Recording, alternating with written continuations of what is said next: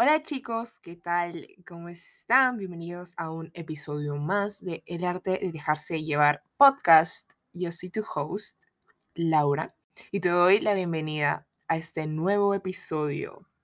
Un pequeño disclaimer de que en este episodio voy a hablar como que con mucha potencia, mucha intensidad, porque realmente siento que necesito decirles esto. Está un poquito relacionado con el podcast, digo, el episodio anterior, porque es un tema que me apasiona. O sea, esto de la motivación, de la disciplina, de tener ganas de afirmar y manifestar, es como que son temas que me apasionan.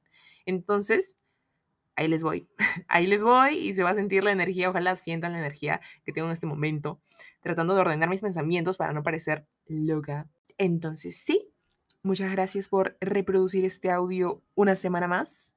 Si no has escuchado los anteriores episodios, te invito a hacerlo. Son cortitos, menos de 15 minutos. Y si te gustan, estás totalmente invitada, invitado a compartirlos. Compartirlos por todos lados, con todo el mundo, con las personas que tú desees. Y seguirme, obviamente, en las diferentes redes sociales como Mar Alternativo. Y nada, ahora sí, empecemos. Soñarlo es el primer paso para planearlo, para entender que sí te mereces lograr ese sueño. Estamos en un contexto en nuestra vida y parece que este contexto nos define y que será imposible salir de ahí y que tal vez tienen que presentarse oportunidades que parecen muy lejanas o que tengo que ahorrar muchísimo más dinero o tengo que sacrificar algunas cosas y duele em, a veces darse cuenta que el contexto pues no ayuda mucho a acercarnos a ese sueño que parece muy muy lejano. Pero ¿sabes qué? Para mí, para ti, para todos aquellos que estén escuchando esto, la vida está llena de subidas, bajadas, y puede ser, puede ser que lo logremos. Pero el primer paso es creer que lo puedes lograr. Sí lo puedes lograr y que tal vez tome uno, dos, tres, diez años, pero lo puedes lograr. Y está ahí. Nunca desistir de un sueño, nunca desistir de una meta que realmente te haga bien, que te haga sentir bien, te haga feliz y que sea buena. O sea, no hay por qué desistir de un sueño. Sueños podemos tener un millón.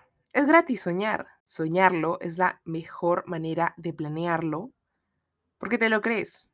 Te lo crees que vas a llegar a Nueva York a los 22, que vas a tener libertad económica ni bien termines de la U o que vas a conseguir trabajo pronto, te lo crees, te lo crees. Sea un sueño pequeño, sea un sueño grande, muy, muy grande, sea cualquier tipo de sueño, te lo crees.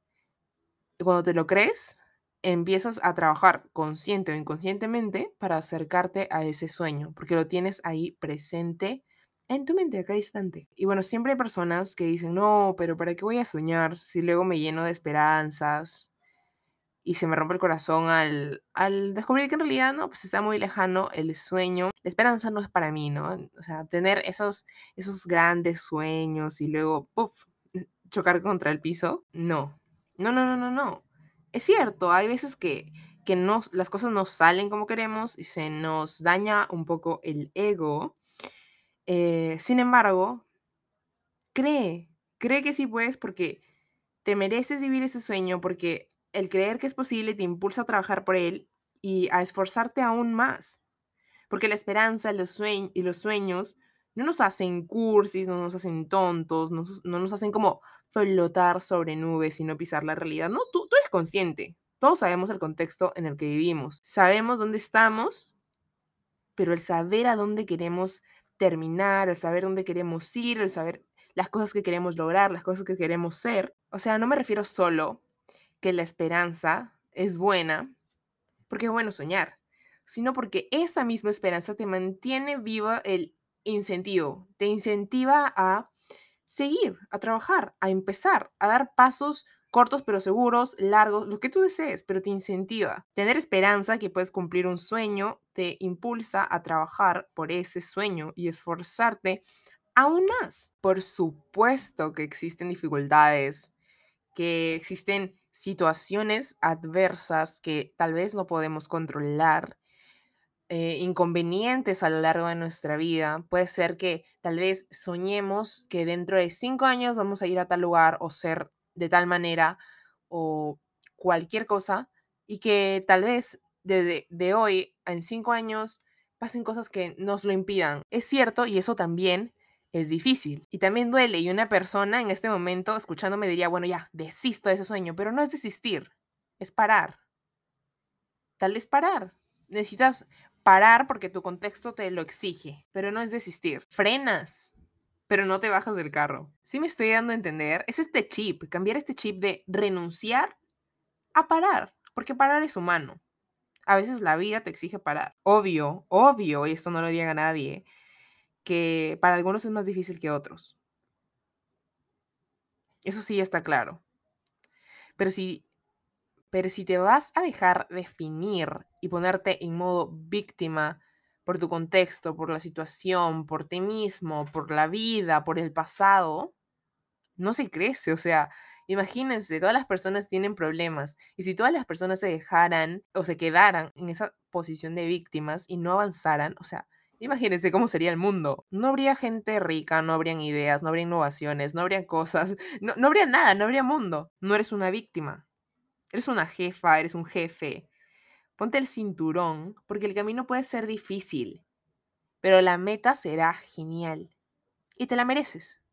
Te mereces cumplir ese sueño, esa pequeña meta, esa meta a corto o largo plazo que tienes te mereces cumplirla, te mereces, la mereces, en serio la mereces. Además, el universo y Dios te ponen las cartas en el camino de acuerdo a cómo tú vas barajeando esas cartas. Si las dejas ahí solas en el mazo, es probable que nunca te toque un rey, una A. No sé mucho de cartas, pero es probable que no te toque una de las buenas. Pero si las comienzas a barajear bien y aprendes cómo, tú vas a ser el rey del juego. Entonces sí, no sé si me dejé entender, yo espero realmente que sí, pero es como que estoy llena así de energía para repetir esto y repetírmelo y repetírselo a toda mi familia y a las personas que escuchan esto, a mis amigos, que yo sé, porque me han contado que tienen ese sueño y que les da miedo afirmar o manifestar o hacer toda esta rutina para incrementar su energía, conectar con el universo, conectarse espiritualmente con Dios o con el universo. Porque no, porque me da vergüenza repetir en voz alta ese sueño, porque parece muy lejano, porque parece muy caro, porque está muy lejos, porque está muy difícil. Soñarlo es la mejor manera de planearlo. La esperanza, la esperanza es para soñadores y soñadores que van a cumplir sus metas. Tu contexto no te define, puedes superarlo todo. Para, pero no te bajes del carro. Frena, pero no desistas de ese sueño. ¿Por qué?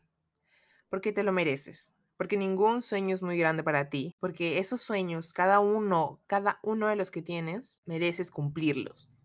Mereces estar ahí donde quieres estar, mereces vivir lo que quieres vivir, mereces ser como quieres ser. Tú lo mereces. Afírmate esto, repítelo conmigo. Merezco cumplir cada uno de mis sueños y mis metas. Ningún sueño es muy grande para mí porque tengo el potencial de cumplir cada uno de ellos. Aprendo en el camino y crezco hasta llegar a mi destino. Le agradezco al universo y a Dios por poner las cartas a mi favor. Ahora sí, llegamos al final de este episodio.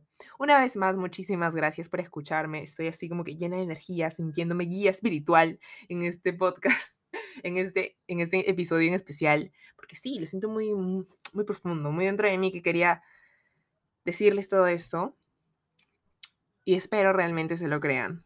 Se lo crean porque merecen creerlo. Y nada, muchísimas gracias por escucharme una vez más. Espero que tengas una semana increíble, llena de bendiciones y buenas vibras. Y nada, nos vemos en el próximo episodio.